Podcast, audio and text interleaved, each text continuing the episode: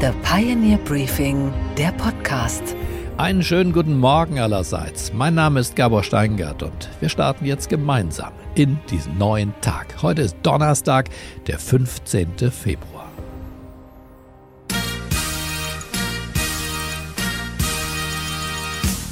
Politik ist oft genug Inszenierung.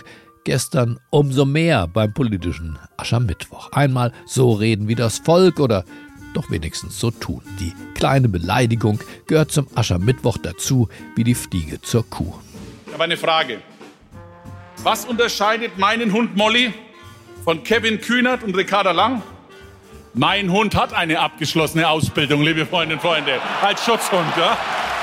Der bayerische Ministerpräsident trat in Passau auf in der Ursuppe der CSU. Markus Söder mag den politischen Aschermittwoch, unerhörte Vergleiche, flammende Wahlkampfreden und auch manchmal grober Unfug sind nicht nur erlaubt, sondern hier auch erwünscht. Bayern, sagt er, sei das einzige Land, das Deutschland noch über Wasser halte. Gendern, Bürgergeld, die Grünen, die Energie- und die Landwirtschaftspolitik, alles laufe den Bach hinunter, nichts wurde verschont. Hätte ich die Wahl, dann wäre ich lieber Bulle in Bayern als ein Rennviech in Berlin, liebe Freunde und Freunde. Das kann ich euch versprechen. Der Bulle aus Bayern, er würde am liebsten auch direkt zwei Bundesländer einstampfen. Ich habe letzten Intendanten gefragt, hätten Sie denn einen Vorschlag zum Sparen? Ja. Radio Bremen und Saarländischer Rundfunk einsparen. Dieses Nein, das können wir nicht. Das sind ja zwei Bundesländer hängen dran, liebe Freunde und Freunde sparen wir die halt auch ein. Da wird es billiger für den Länderfinanzausgleich, oder? Wir müssen eh mal ein bisschen sparen in Deutschland, liebe Freundinnen und Freunde. Und was kam zurück aus der Regierung? Lars Klingbeil. Er vertrat die SPD in Wilshofen und attestierte Markus Söder Politik-Simulation. Liebe Genossinnen und Genossen, in Zeiten, wo wir ernsthafte Krisen haben, und wo eine Krise sich an die andere reiht, wo die Menschen Sorgen und Herausforderungen haben, simuliert Markus Söder hier in Bayern Politik. Das wichtigste politische Programm von Markus Söder ist ein Genderverbot. Das allerdings auch erst nachdem er die aktuellen Krisen aufgezählt und die Ampelpolitik gehörig gelobt hatte. Amen. Mit einiger Spannung wurde dagegen der Auftritt von Sarah Wagenknecht erwartet. Sie war beim politischen Aschermittwoch das erste Mal in dieser neuen Rolle unterwegs. Ihre Rede musste live draußen vor dem Wirtshaus übertragen werden. Der Andrang war groß, das Wirtshaus war klein. Und sie gibt ganz in söderscher Tradition, muss man sagen, erstmal der woken Genderkultur kräftig eins mit. Wenn man zum Aschermittwoch kommt, dann gibt es immer ein besonderes Ereignis. Man wird nämlich in der Nacht davor im Hotel Wilder Mann untergebracht. Das kannte ich schon, da war ich schon mal, Hotel Wilder Mann. Aber ich war wirklich, also richtig ähm, äh, angespannt, ob das immer noch so heißt. Also immerhin vor zehn Jahren, da sind ja viele Genderkämpfe gestritten worden. Und ehrlich gesagt, einfach nur Mann ohne Gendersternchen, ohne Innen. Also das ist ja schon ein politisches Statement. So ein wilder Mann sei übrigens jetzt der Hofreiter Toni, der Waffenexporte fordert. Ganz schön zünftig. Seit Krieg und Frieden und seit die Frage der Kriegstüchtigkeit Deutschlands aufgekommen ist, sind wilde Männer plötzlich wieder richtig hoch im Kurs.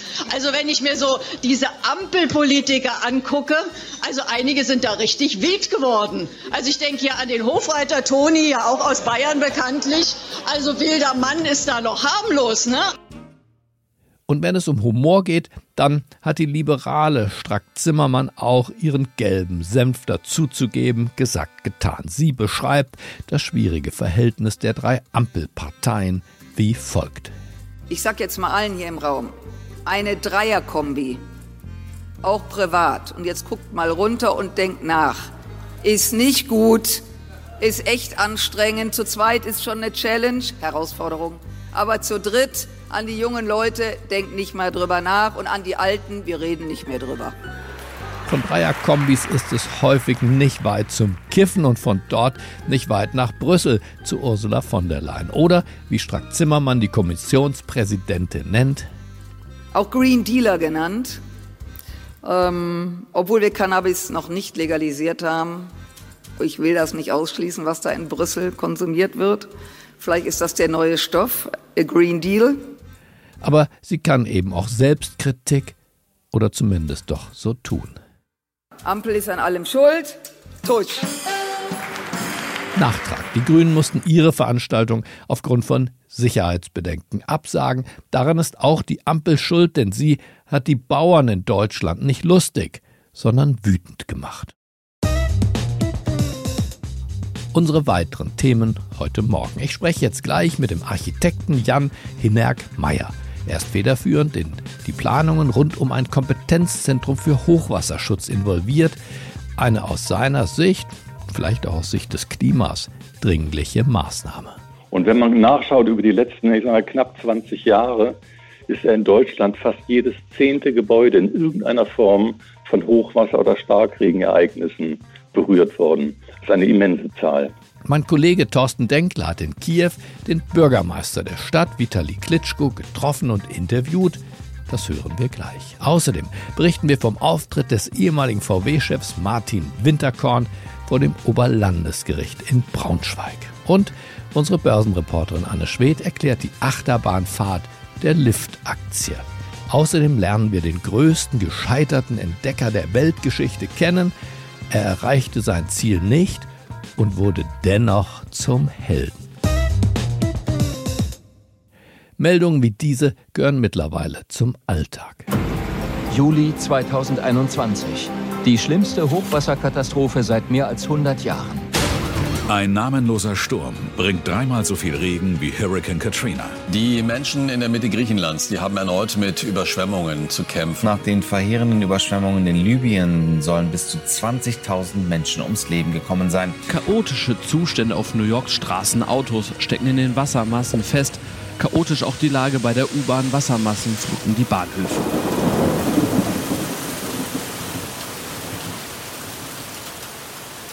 Der Düsseldorfer Architekt Jan Hinnerk-Meyer beschäftigt sich intensiv mit den immer wiederkehrenden Fluten und diesen Jahrhunderthochwassern. Ihn treibt eine Frage um. Wie eigentlich müssen unsere Städte gebaut sein, damit sie besser vor diesem Hochwasser geschützt sind? Er will diese Frage mit der Expertise von vielen Fachleuten unterschiedlichster Disziplinen beantworten und plant daher etwas, das es in Europa noch gar nicht gibt, ein präventives Kompetenzzentrum Hochwasserschutz, das sich um das Hochwasser kümmert, bevor es überhaupt da ist. Das hat mich interessiert und darum habe ich bei dem Architekten Meyer in Düsseldorf einfach mal durchgeklingelt. Einen schönen guten Morgen, Jan Hinerk Meyer. Herr Steingart, guten Morgen, hallo. Alle klagen über Extremwetter, Starkregen, Hochwasser und tun so, als ob die Klimakatastrophe naturgemäß zu diesen Milliarden Schäden und auch zu verlorenen Leben führen muss. Sie sagen, auch dieser Teil ist menschengemacht. Wir können, wir können was tun, zum Beispiel in der Prävention, richtig? Richtig. Und nicht nur wir können was tun, sondern wir müssen tun und das möglichst schnell. Aber was genau sozusagen ist äh, der Mensch? Wenn man hat das Gefühl im Ahrtal und anderswo, wenn es extrem runterregnet, dann ist alles schon zu spät, oder? Ja, dann braucht es einen guten, funktionierenden Katastrophenschutz, an dem das Bund und Länder ja auch intensiv arbeiten. Die Frage ist halt, was können wir tun, um präventiv vorzubeugen, dass es gar nicht zu solch schlimmen Katastrophen oder idealerweise zu gar keinen Katastrophen kommt. Also es kommt zu genauso viel Wasser, aber was ist der Unterschied? Wir müssen mit unseren Flüssen was anderes anstellen. Also wir müssen davon ausgehen, dass das, was wir glaubten, ein Jahrhundertregen, tritt einmal in 100 Jahren auf. Das ist mittlerweile falsch. Jahrhundertregen tauchen quasi jährlich auf. Und das wissend werden die Wassermassen, mit denen wir arbeiten müssen und äh, mit denen wir umgehen müssen, immer verbindlicher äh, alltäglich. Und dafür brauchen wir Lösungen. Also was haben wir falsch gemacht mit unseren Wasserstraßen? Fangen wir mal bei diesen Wasserstraßen an, die ja gebaut worden sind, damit sie vor allem ökonomisch effizient funktionieren als Zubringer von Waren in unsere Fabriken. Ja, das haben wir getan, was auch voll richtig ist. Wir haben also Flüsse begradigt, wir haben sie dadurch beschleunigt und wir haben das Meandern entfernt und die Flüsse in Korsette getrieben. Und was wir damit getan haben, ist, dass wir den Flüssen Expansionsflächen, also Entspannungsflächen in Hochwasserfällen äh, gegeben haben. Und daran müssen wir wieder arbeiten. Wir müssen also Fläche für Überlauf zurückgewinnen. Das heißt, das Korsett, das wir um unsere großen Flüsse, Elbe, Rhein und andere gelegt haben, muss gesprengt werden? Ähm, wir müssen klug überlegen, wo zwischen Städten Freiräume sind, die wir als Überschwemmungsgebiete ausweisen können. Es braucht also kluge Perspektiven, denn wir werden ja nicht die Städte von den Flüssen entfernen. Wir haben über Jahrhunderte die Städte immer näher ans Wasser gebaut. Die Häfen liegen logischerweise an den Flüssen. Das werden wir nicht zurückbringen. Worüber wir nachdenken müssen, ist eben diese zusätzlichen Entspannungsflächen und wie wir unsere Städte, die schon an den Flüssen sind, sichern durch höhere und bessere Deiche. Aber der Mensch ist ja immer stärker, ich habe eine Studie gelesen über die USA, immer stärker in seiner Bebauung auch an den Pazifik und an den Atlantik rangerückt, weil es natürlich cool ist, in der äh, Waterfront äh, sein, seine Villa und sein Haus äh, stehen zu haben. Das ist teuer, das macht Spaß, aber das birgt eben auch das Risiko. Müssen wir uns nicht auch als Menschheit wieder mäßigen und uns ein bisschen vom Wasser entfernen? Das wäre der klügste Rat überhaupt.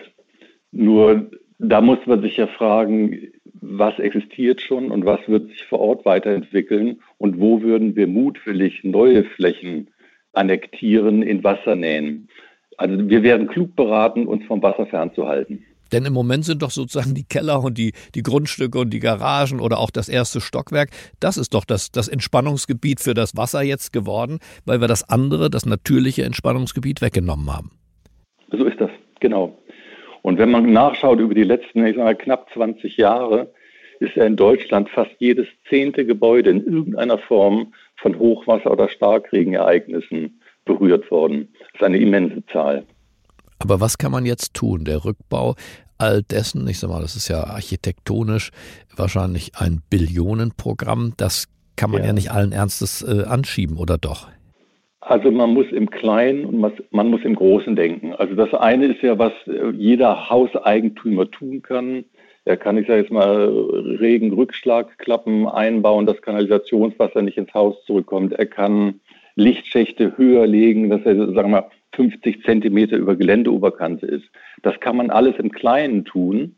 Das wird aber dazu führen, dass das Wasser, was da hinein will, dann woanders hineingeht. Also wir verlagern eigentlich ein individuelles Problem immer wieder in andere Flächen. Das heißt, ganz vorne muss stehen, was können wir präventiv grundsätzlich tun, um Katastrophen einzubannen. Waren früher nicht Schleusen und Staudämme auch dafür da, um die Urgewalt des Wassers zu brechen? Korrekt, setzt voraus, dass dann eben auch Schleusen und Dämme, Deiche voll funktionsfähig sind. Und genau da liegt ein weiteres Problem, dass äh, der Regelfall ja der ist, dass zumindest im Binnenland Deiche eher marode sind und Geld fehlt, um da schnell handlungsaktiv zu werden. Also an der Nordsee habe ich erst neulich beobachtet, da werden laufend die Deiche äh, sozusagen vergrößert, also nach oben hin erweitert, ja. äh, als Teil des vom Land auch bezahlten Klimaschutzvorbereitung oder auch Protektion davor. Also da hatte ich das Gefühl, davon leben ganze Heerscharen von Arbeitern.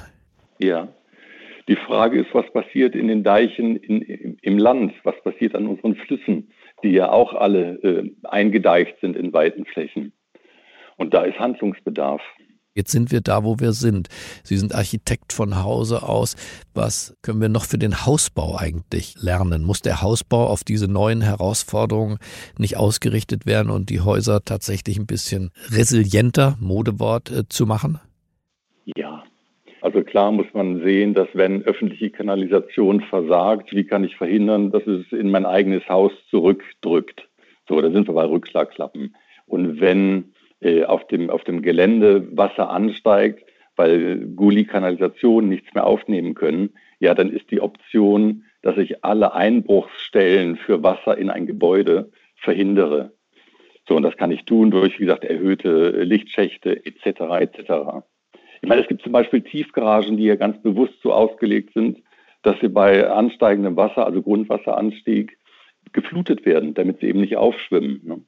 Und deswegen wollen Sie ja auch ein Zentrum für Hochwasserschutz äh, gründen oder haben es gegründet, wollen es bauen, das sich vorrangig mit was beschäftigt, das auch nochmal Wissenschaft mit reinbringt ja. in das Thema? genau darum geht es. Also es soll wirklich ein Kompetenzzentrum an dem Thema Hochwasserschutz werden, was beinhaltet, dass äh, Menschen, Wissenschaftler, Forscher, die sich damit beschäftigen, dort vertreten sind, um wissenschaftlich Aktuelles aus der Forschung immer berichten und bereithalten zu können, sozusagen als Schaufenster der Wissenschaft. Und es sollten idealerweise Firmen, die mit Produkten in diesem Markt tätig sind, sozusagen ihre, ihre Leistungskompetenz zeigen können, sodass man einen großen Teil in diesem Kompetenzzentrum hätte, nämlich Beratung von Bund, Land, Kommunen, individuellen Hausbauern. Und ein zweiter großer Teil müsste der sein, den wir im Gespräch ja jetzt auch schon angerissen haben. Wie funktioniert Klima? Wie beeinflussen wir Klima? Und was davon bewirkt unsere Hochwasserprobleme? Also Starkregenereignisse, steigende Flüsse, und das so aufbereitet, dass eben auch schon Grundschulen, Schüler, Studenten dort informiert werden und so das Ganze zu einem wirklichen Informationszentrum wird. Junge Menschen informiert werden, aber das Ganze auch so ist, dass Politik, Verwaltung, Wirtschaft alle informiert werden können. Und dieses Kompetenzzentrum steht wo als Projekt? In Ihrem Kopf ist klar, es gibt auch Papiere und eine Webseite dazu. Wo steht es aber im wahren Leben? Wird das umgesetzt? Also im Kopf wird zunächst mal steht es im Hafen von Düsseldorf. Das hängt damit zusammen, dass wir für Nordrhein-Westfalen nachgedacht haben und in der Landeshauptstadt äh, gedacht haben. Letztendlich ist aber so, dass es ein solches Hochwasserschutzkompetenzzentrum weder in Deutschland noch in ganz Europa gibt. Und dieses Thema ist so brisant, dass es gesellschaftlich einfach so hoch aufgehängt werden muss. Das muss mindestens ein Bundeszentrum sein. Und ob dann der Standort Düsseldorf ist oder ein anderer, ich glaube, da geht es jetzt erstmal gar nicht drum, sondern es geht darum, dass wir sensibilisieren für das Thema Hochwasser und dafür ein Zentrum gründen. Also ich bin voll sensibilisiert und äh, wünsche Ihnen und dem Projekt nach all dem, was im Ahrtal und an der Elbe und an der Nordsee und äh, jetzt auch auf der Weser passiert ist, allen erdenklichen Erfolg. Vielen Dank, Herr Mayer, für dieses Update am frühen Morgen. Herr Steingart, herzlichen Dank. Auf Wiederhören. Und was, Gabor, ist eigentlich heute in der Hauptstadt los? Da wird weiter über die richtige Unterstützung für die Ukraine diskutiert. An der Front fehlt es an Munition und auch an Geld. Die Ampel ringt um Antwort. Rund zwei Jahre nach Kriegsbeginn sind die Perspektiven für das in Not geratene Land ungewiss. Mein Kollege Thorsten Denkler ist aktuell in Kiew unterwegs und er hat den Bürgermeister von Kiew, Vitali Klitschko, getroffen und interviewt. Herr Klitschko, 28 ähm, Prozent der Deutschen glauben nicht, dass die Ukraine den Krieg noch gewinnt. Das ist auch ein Problem für die Ukraine. Wie wollen Sie Menschen überzeugen, dass das noch geht? Äh, wir sind schon alle überrascht mit unserer Will zum Sieg und äh, möchte ich eine, also eine sagen. Seit zwei Jahren wir erfolgreich verteidigen unseres Land äh, gegen die größte und stärkste Armee in der Welt, russische Armee. Und äh, können Sie vorstellen, der mächtigste, der stärkste Präsident der Welt, Putin, äh, fährt zum äh, Nordkorea, die Waffen zu holen, weil er hat nicht genug Waffen. Er äh, fährt nach Iran, auch bittet, äh, das Waffen zu liefern. Ja, deswegen, äh, wir kämpfen, verteidigen wir unser Land und verteidigen jeder von euch, weil äh, Putin akzeptiert nur die stärkere Position. Deswegen muss, wir müssen stark sein. Ein Soldat hat mir heute gesagt, dass der Wille allein nicht reicht. Äh, wenn keine Munition und keine Waffen da sind. Was erwarten Sie vom Westen, was er jetzt tun muss? Wir brauchen Unterstützung und ich möchte ganz herzlich bedanken für Unterstützung, weil eure Unterstützung ist lebenswichtig für uns, für die Ukraine. Wir hoffen, äh, wird weitere Unterstützung und wir brauchen moderne Waffen. Und als äh, Bürgermeister von Stadt Kiew, ich möchte ganz herzlich bedanken für, für Luftabwehrsysteme, was bekommen wir aus Deutschland, weil das schützt äh, Leben von unseren Bürgern. Herzlichen Dank und äh, wir brauchen weitere Unterstützung. Mhm. Ähm, das Geld muss auch fließen. Ähm, was glauben Sie, was gebraucht wird und wie schnell das Geld kommen kann, wenn die USA nicht mehr mitmachen? Äh, ich bin mehr als überzeugt, äh, die äh, Unterstützung, Unterstützung der Ukraine, das ist die Schlüssel für Frieden und Freiheit in Europa, in der Welt. Das ist sehr wichtig und wird eine riesige Fälle zu denken. Dieser Krieg ist 1000 Kilometer weg von uns, das betrifft uns nicht. Nein, das ist Fehler. Dieser Krieg schon Millionen von Menschen in Europa getroffen und dieser Krieg leider kann jeden in, in der Welt treffen. Wir brauchen weitere Unterstützung, weil wir kämpfen und verteidigen nicht nur unsere Familie, nicht unsere Städte und unser Land. Wir verteidigen jeden von euch und jeder muss verstehen das. Vielen Dank. Bitte schon. Und was ist heute an den Finanzmärkten los? Da geht die Berichtssaison munter weiter und Anne Schwed schaut für uns in die Bücher der Firmen. Einen wunderschönen guten Morgen, Anne. Guten Morgen, Gabor. Kraft Heinz macht ja nicht nur Ketchup, Anne, sondern ist als Lebensmittelriese ein Schwergewicht auch an der Börse. Sag uns, wie sah das letzte Quartal aus? Ja, geht so. Im vierten Quartal gab es Umsatzeinbußen um 7% und auch unterm Strich blieb weniger übrig. Das lag offenbar daran, dass sich die Zurückhaltung der Konsumenten so langsam bemerkbar macht. Dennoch ist die Konzernführung zuversichtlich, dass es im laufenden Jahr wieder besser wird. Für das laufende Jahr wurde ein zweiprozentiges Umsatzplus angekündigt. Beim Gewinn soll es ein Plus von bis zu 4% geben. Im Gesamtjahr 2023 gab es nur einen Umsatzplus von 0,6 Prozent. Die Gewinne konnten aber um 20 Prozent gesteigert werden. Grundsätzlich leiden aber viele Lebensmittelkonzerne unter der angespannten wirtschaftlichen Lage und auch der Zurückhaltung der Konsumenten. Kraft Heinz ist damit also nicht alleine. Die Aktie schloss aber mit einem Minus von 5,5 Prozent. Lyft ist ein Konzern, der Autofahrten anbietet, als Konkurrenz zum Taxi und auch als Konkurrenz zu Uber. Und gestern, Anne, ging die Aktie nach den Zahlen auf Achterbahnfahrt. Sag uns, was war da los? Ja, das war echt verrückt, Gabor. Lyft hatte seine Quartalszahlen rausgegeben und daraufhin war die Aktie zunächst um 60 Prozent nach oben geschossen. Grund dafür war, dass in den Zahlen beim Ausblick stand, dass das Unternehmen seine Gewinnmarge um 5 Prozentpunkte verbessern werde. Das wäre ziemlich krass. Momentan liegt die Marge nämlich nur bei 1,6 Prozent. Im Earnings Call stellte Lyft dann aber klar, dass es sich um einen Tippfehler gehandelt habe und es nur von einer Verbesserung der Gewinnmarge um 0,5 Prozentpunkte ausgehe. Daraufhin ging die Aktie dann in eine Talfahrt über und gab fast die ganzen 60 Prozent Gewinne wieder ab. Abgesehen von diesem Tippfehler fielen die Zahlen aber trotzdem super aus und konnten die Markterwartungen übertreffen und das erkannten dann auch die Anleger und schickten die Aktie wieder nach oben. Am Ende stand gestern dann ein Plus von über 35 Prozent. Und was, Gabor, geht eigentlich gar nicht? Dass der ehemalige VW-Chef Martin Winterkorn zu dieser ganzen Dieselaffäre noch nie wirklich richtig befragt wurde. Er hat sich bislang auch nicht besonders durch Auskunftsfreudigkeit hervorgetan. Aber jetzt bin ich verbunden mit meiner Kollegin Claudia Scholz, denn die steht in Braunschweig, Claudia, vor der Stadthalle, richtig? Genau. Hier hat das Oberlandesgericht Braunschweig alle eingeladen und hier wird der Zeuge Winterkorn vernommen. Ja, wie wirkte der einst mächtigste Autoboss Europas, muss man ja sagen, auf dich, als er da in dieser Stadthalle vor dem Gericht erschien? Ja, Gabor, Winterkorn humpelte leicht, denn er hatte ja mehrere Hüftoperationen hinter sich, wirkte aber gesundheitlich stabil und gefasst. Er grüßte das Publikum freundlich und der Saal hier in Braunschweig war auch sehr gut gefüllt. Es ist ja auch das erste Mal, dass er sich vor einem Gericht öffentlich zum Dieselskandal äußerte. Seine letzte Aussage stammt von 2017, also vom Untersuchungsausschuss des Bundestages zur Dieselaffäre. Aber warum dann jetzt dieser Auftritt praktisch ja, sechs, sieben Jahre nach dem Bundestagsuntersuchungsausschuss? Warum? Beobachter vermuten, dass er nun die Chance sieht, seine Auffassung der Dinge klarzustellen, denn er möchte als der rechtschaffende Mensch und Manager gesehen werden, als der er sich immer sah. Allerdings war man nach seinen Aussagen heute im Grunde so schlau wie vorher.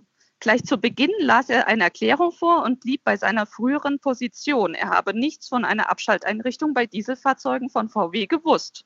Wäre ihm ein umfassenderes Bild vermittelt worden, hätte er nicht gezögert, die Vorgänge aufzuklären. Na gut, aber ein Gericht ist ja dafür da, ihn auch herauszufordern. Also wie glaubwürdig ist das, was er gesagt hat? Er war doch eigentlich bekannt dafür, dass er sich für wirklich jedes Detail im VW-Konzern interessierte. Ja, genau. Und Winterkorn sagte immer wieder, er könne sich nicht erinnern und das hält die Klägerseite für wenig glaubwürdig. Sie hatte aber auch schon erwartet, dass Winterkorn auf Erinnerungslücken verweisen würde. Und so sagte er beispielsweise von dem Wort Defeat Device, also Abschalteinrichtung, will er erst ganz am Schluss gehört haben. Und über die ganze Zeit zwischen Juli 2015 und seinem Rücktritt als VW-Chef am 23. September 2015 will er gar nichts sagen, um sich nicht selbst zu belasten. Für die Anleger ist Winterkorns Erinnerung aber gar nicht so kriegsentscheidend, sagen deren Anwälte. Aha, warum das denn nicht? Also können sich die Aktionäre jetzt Hoffnung machen, dass sie von diesen Milliardensummen, die da ja im Raume stehen, an Entschädigung profitieren? Ja, wenn es nach der Klägerseite geht, ja. Denn auch wenn der Vorstandsvorsitzende keine Kenntnis gehabt haben sollte, dann stellt sich die Frage, wieso er von nichts wusste. Ein Börsenunternehmen muss ja so aufgestellt sein, dass kursrelevante Informationen zuverlässig an den Vorstand gelangen. Also Claudia, das, das kann es ja noch nicht gewesen sein. Wie geht es jetzt morgen weiter? Ja, morgen äh, tritt der Zeuge Winterkorn nochmal auf und dann kommt erst die richtig kritischen Fragen der Klägerseite, also der Anleger und die wollen dann auch nochmal alles genau wissen. Da wird es spannend zu sehen, wie er da reagiert.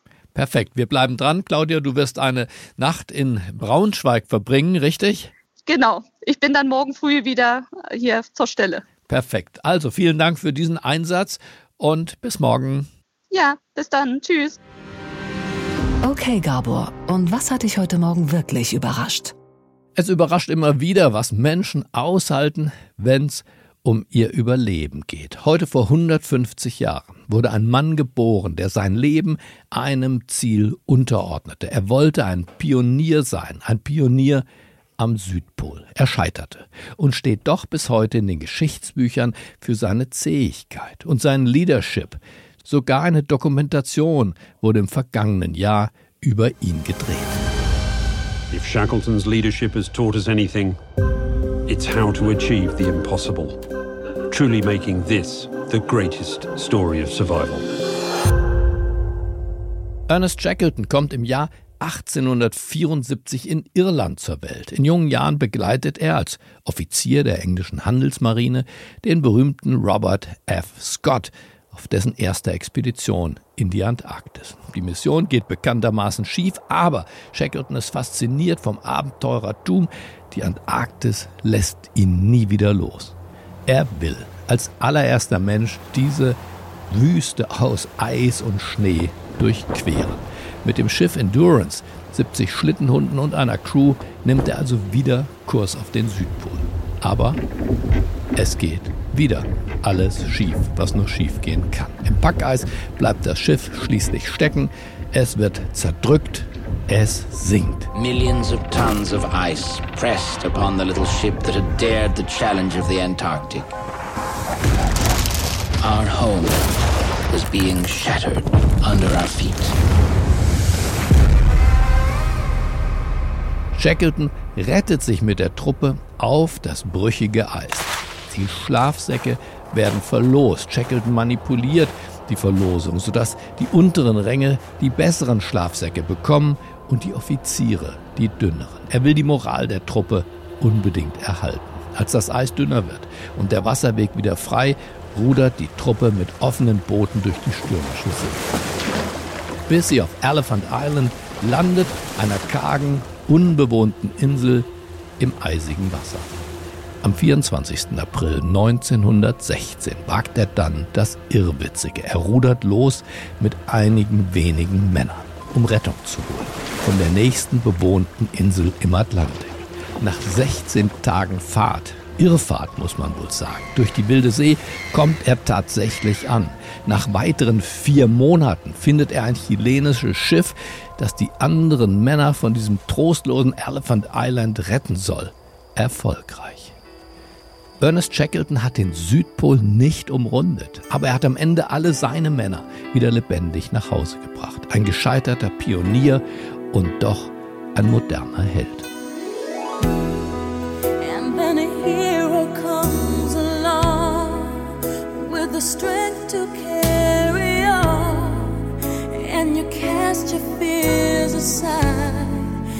And you know you can survive.